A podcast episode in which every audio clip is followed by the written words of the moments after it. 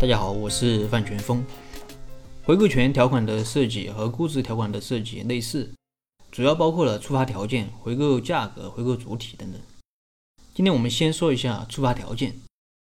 我昨天提到估值调整和回购权的一些区别，其中就讲到估值调整主要是投融资双方对项目的估值存在一定差异，但这对投资人将来获得预期回报没有太大的影响。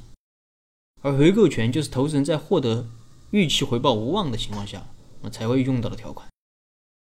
所以理论上来讲，只要是有可能导致投资人无法获得预期回报的事件，也就是可能导致公司啊无法 IPO 或者被并购的事件，都可能设计为触发条件。那么常见的触发条件呢，有以下几项。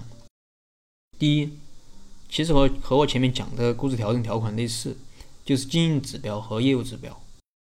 当公司未能完成这些指标时，触发回购权。第二就是我们常听的 IPO 对赌，如果公司不能在一定期限内完成合格的 IPO，就会触发回购权。这里提一下合格，什么是合格 IPO？因为全世界它有很多交易所，如果不加以限制的话，啊，我去美国上市行不行？那我去香港上市行不行？我去日本上市行不行？因为每一个交易不同的交易所，它的流动性是不一样的啊，它对上市的要求也是不一样的。除此之外啊，包括 IPO 的市值、募集的资金，这些肯定都是要有一个约定的，不是说你随便怎么弄，只要能上市就行。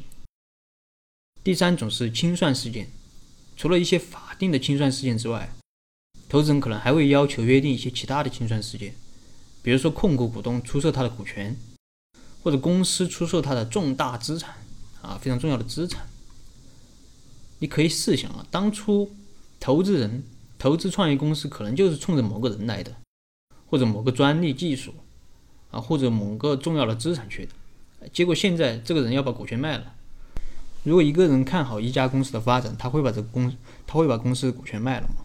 对不对？还有就是重要资产的出售，比如说某个知识产权啊、专利技术这些。这些呢，都是投资人当初投资这家企业的一个基础啊。如果这个基础都不存在了，那么投资人肯定就会要求融资方回购股权。第四种就是公司出现了重大不利情况，比如说现在的红筹架构、海外上市的红筹架构，其中一个重要的环节就是 VIE 结构。这种结构呢，实际上是绕开了国内的监管。那么对于这种规避监管的行为，现在的监管实际上是一种默许的态度，既没有说这种结构合法，也没有说这种结构违法。那将来说不定哪天就出个规定说这个 VI 结构不能再用了，那么这些投资人的预期回报肯定就不能实现了。第五种就是其他投资人行使回购权。一个公司往往有几个甚至十几个投资人，那么当其中一个投资人行使回购权的时候，如果你不趁机回购，那么后面后面可能就拿不到钱了，因为回购权的触发，回购权触发时，公司常常已经陷入了某种困境，就算不是生死存亡，也绝对不会好过，特别现金流肯定会很紧张。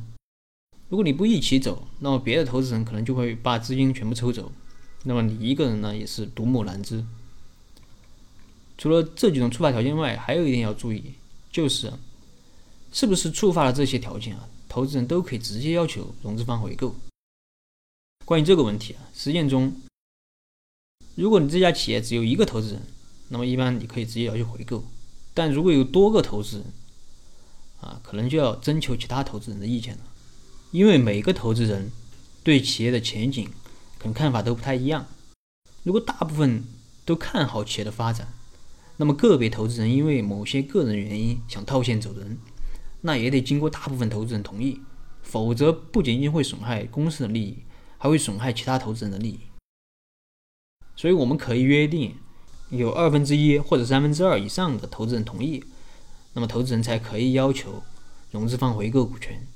这样既是对投资人的一种保护，也是对融资方的一种保护，同时对创始人、股东。包括实际控制人也是一种保护，因为这些人啊，往往是回购义务的承担者。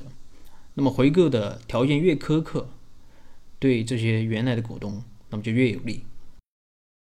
好了，今天的分享就到这儿。如果你有什么疑问，可以添加我的微信或者给我留言，我们再深入的沟通交流。